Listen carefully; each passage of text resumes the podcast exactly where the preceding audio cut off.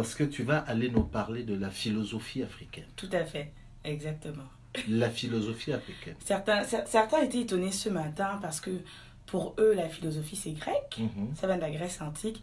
Donc, associer les deux termes, euh, c'était un peu étonnant pour certains. Parce que tu vas parler de la maths. Oui, on va parler de la maths. Est-ce que c'est un terme que tu avais déjà entendu tu- Oui, on connaît la maths. Alors, l'accent devant, je, je- vraiment, j'espère, toi tu l'as dit, j'espère que les, les, les, les connaisseurs ne Mhm. vont pas m'en vouloir. Est-ce qu'on dit là, est-ce qu'on dit le, maths C'est euh, là, là? mais je te dirais que euh, en réalité, normalement, on ne met pas d'article. On ne met pas c'est devant, oui, j'ai entité. d'accent, on ne met ça, pas l'article. Bon, en et tout ça. on finit voilà. par en mettre Ouais. un, mais euh, c'est ouais, ou la philosophie africaine, ça c'est le titre de ta chronique aujourd'hui. Oui, Ok. tout à fait. Tu avais envie de nous renvoyer à nos...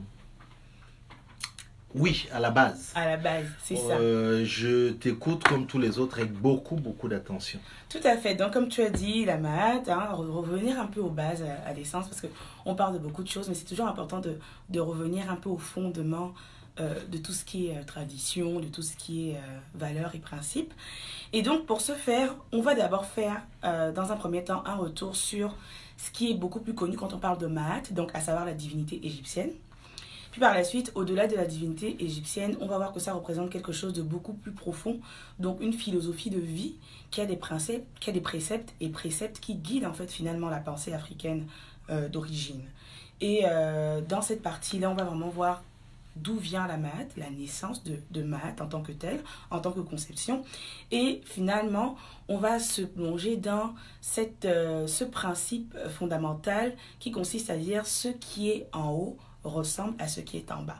Donc on va essayer de comprendre justement, tout simplement pour mettre en perspective les manifestations de la maths dans notre vie de tous les jours en fait, D'accord. pour rendre ça beaucoup plus concret. Ok. Voilà.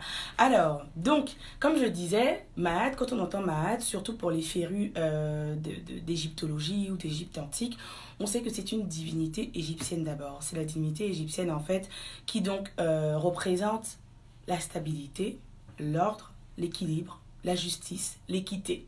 Donc, elle est généralement représentée par cette position-là un peu comme pour mettre un peu la balance. Et donc, c'est vraiment ce que ça symbolise. Cette divinité, en fait, est reconnue comme étant la mère de Ré, qui est donc euh, une autre entité égyptienne. Elle est aussi la fille et l'épouse de Ré.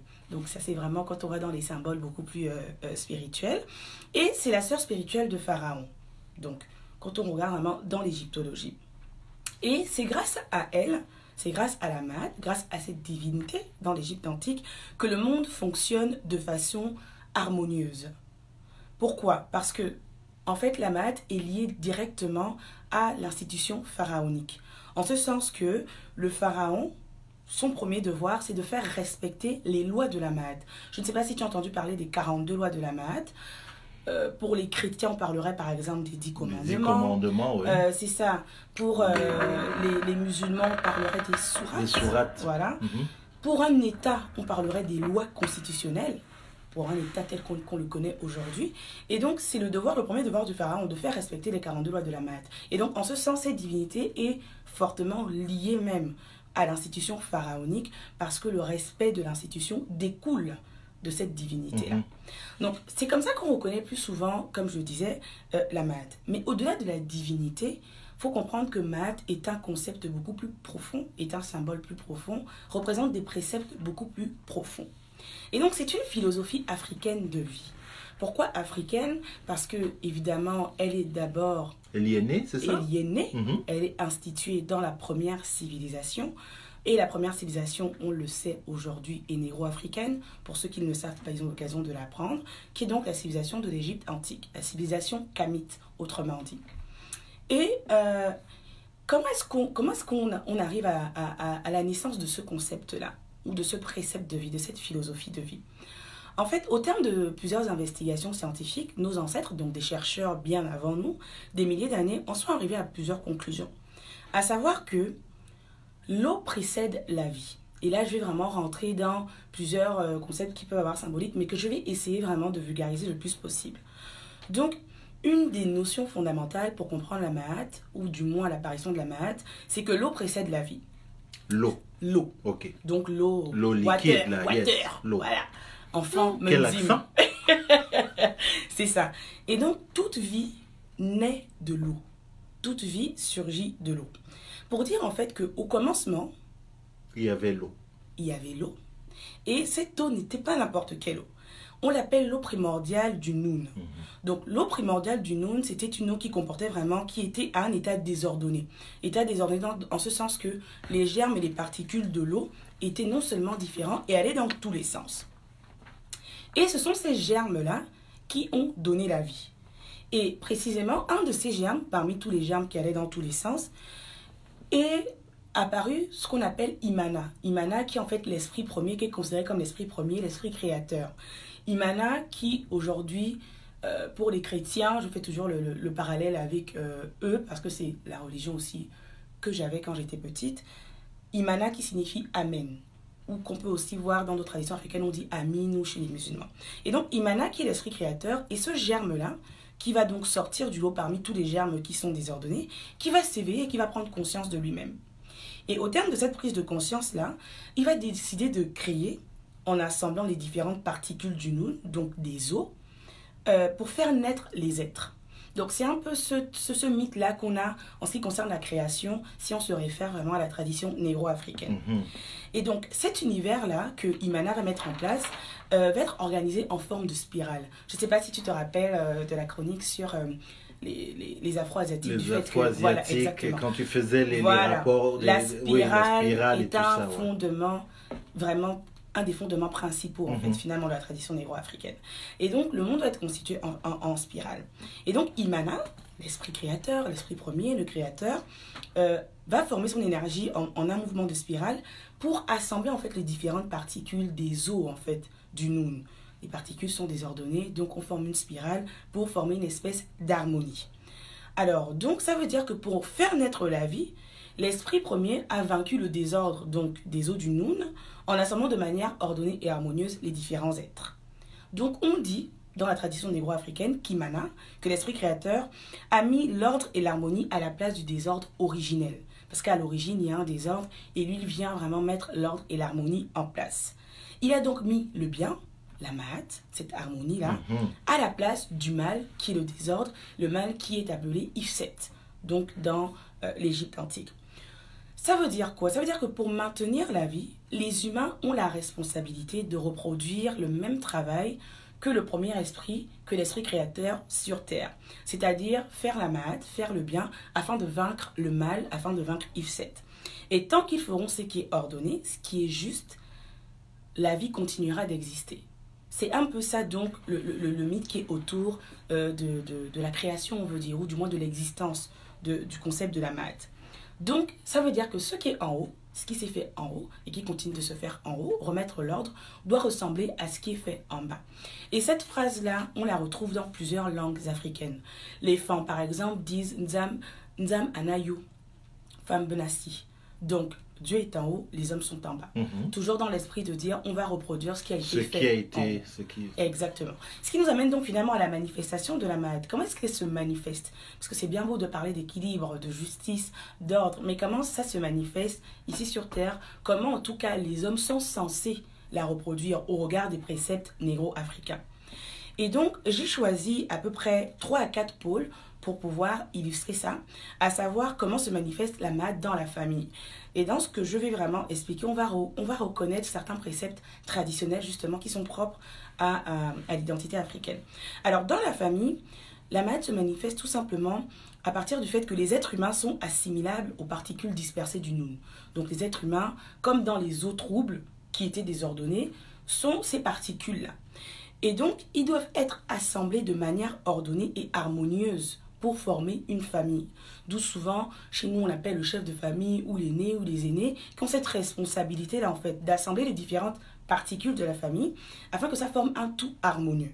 Et c'est pour ça, justement, qu'en Afrique, l'individu, la collectivité prime sur l'individu. Le collectif prime sur l'individu. Parce qu'on veut à tout prix assembler les particules pour maintenir, pour maintenir la- l'harmonie. oui. Tout à fait, pour Mhm. maintenir l'ordre familial.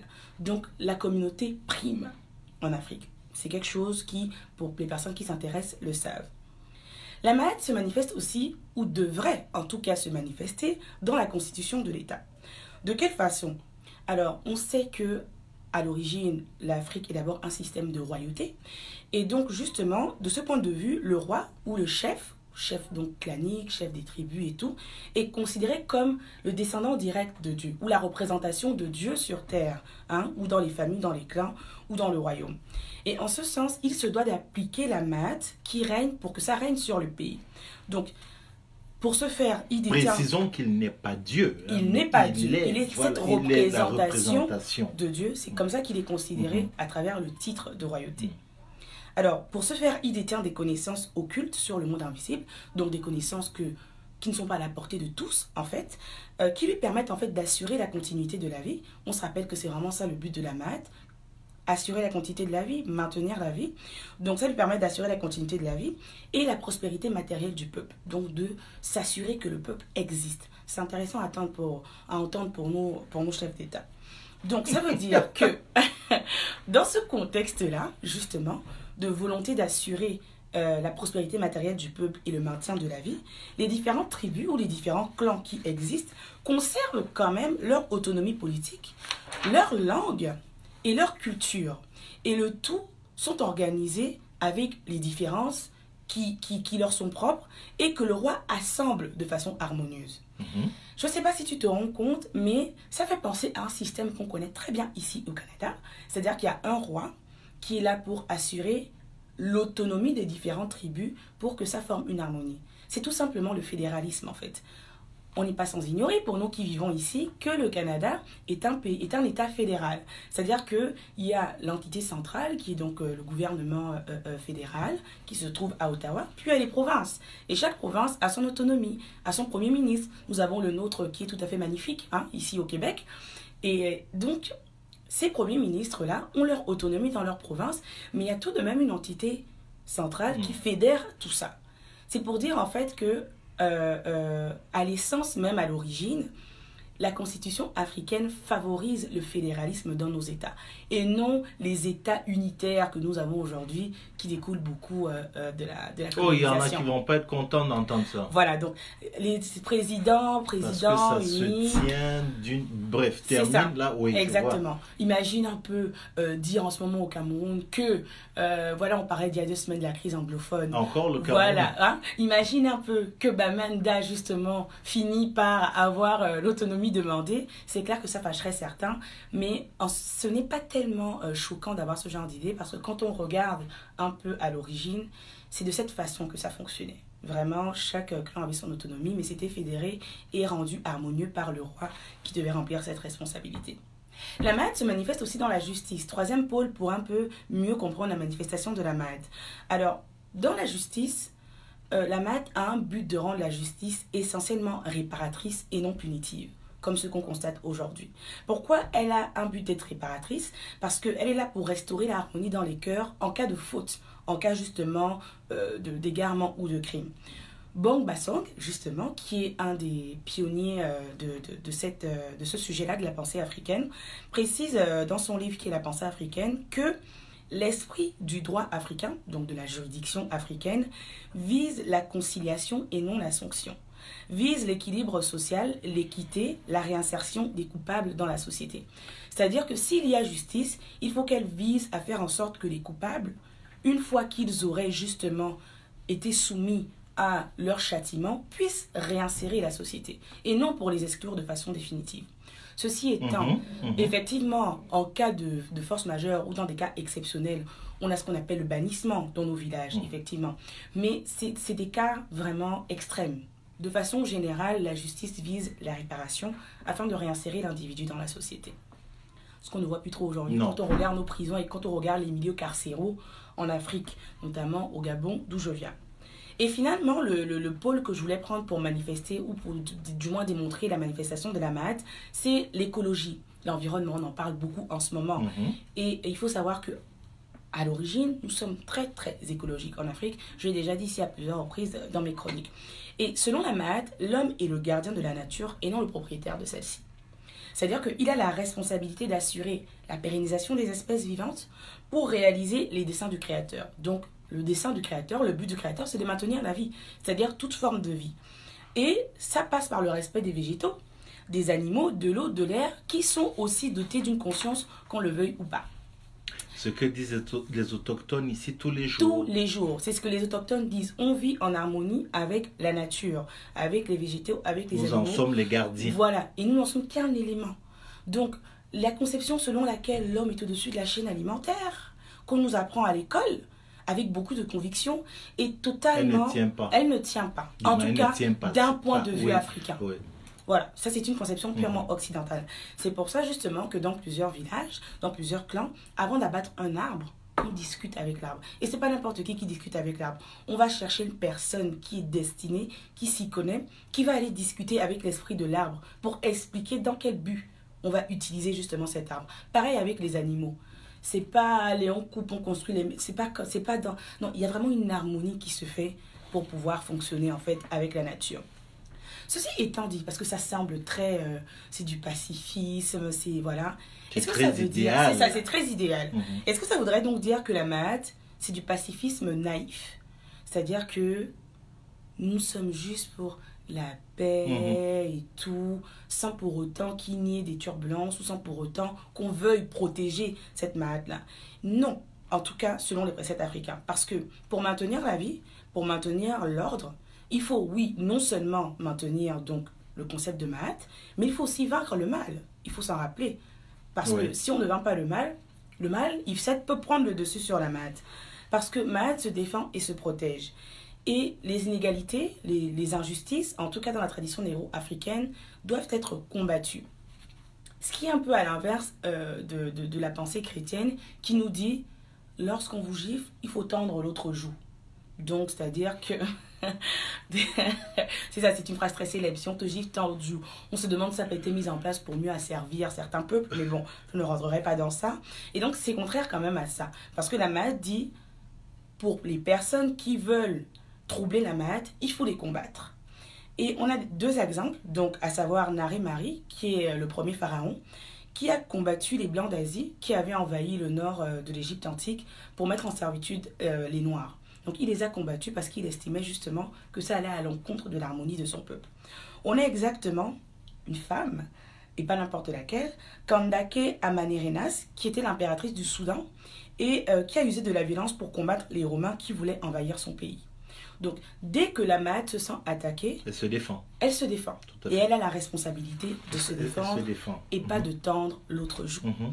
Et donc, qu'est-ce qu'il faut retenir au final de cette chronique qu'il faut absolument approfondir avec les ressources que je vais vous mettre? Parce qu'on on, on, on, non, on, a, peu toujours, de temps, on, a très peu de temps. Oui, ça prend des, c'est des mois. Exactement. C'est que dans une Afrique néocolonialisée et gérée par plusieurs chefs d'État et plusieurs systèmes irresponsables, la maths apporte des solutions claires à travers ses préceptes. La pensée africaine, en fait, demeure moderne. Contrairement à ce qu'on veut nous faire croire, elle demeure d'actualité. Elle transcende, en fait, les époques et, et évolue et s'ajuste euh, en fonction. Et elle peut très bien répondre aux défis actuels du continent en fonction de la façon dont on veut aborder justement ce concept-là. Comme on ne cessera de le dire, aux problèmes africains, des solutions africaines? Donc, il y a possibilité de trouver au sein de la maths des solutions pour plusieurs problèmes qui minent notre continent. Et en définitive, ce qu'il faut retenir, c'est que le rôle de l'homme à travers ce concept, c'est de maintenir la vie. Et à travers ce maintien de la vie-là, il y a ce respect des préceptes, en fait, qui finalement euh, peuvent être utiles pour notre société.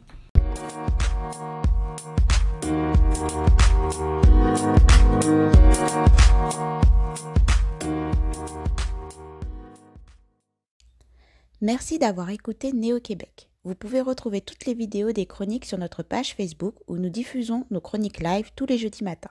N'hésitez pas à vous abonner également au podcast sur la plateforme que vous préférez, à recommander, partager et nous laisser vos commentaires. Cela aide toujours. Un lien est disponible dans les notes des épisodes pour nous laisser des messages audio que nous pourrons écouter et pourquoi pas partager dans un prochain épisode. Et pour conclure, on vous laisse avec une citation de Haute Lord. Lorsque nous parlons, nous craignons que nos mots ne seront pas entendus ou accueillis mais quand nous sommes silencieux, nous craignons toujours. Il est donc préférable de prendre la parole.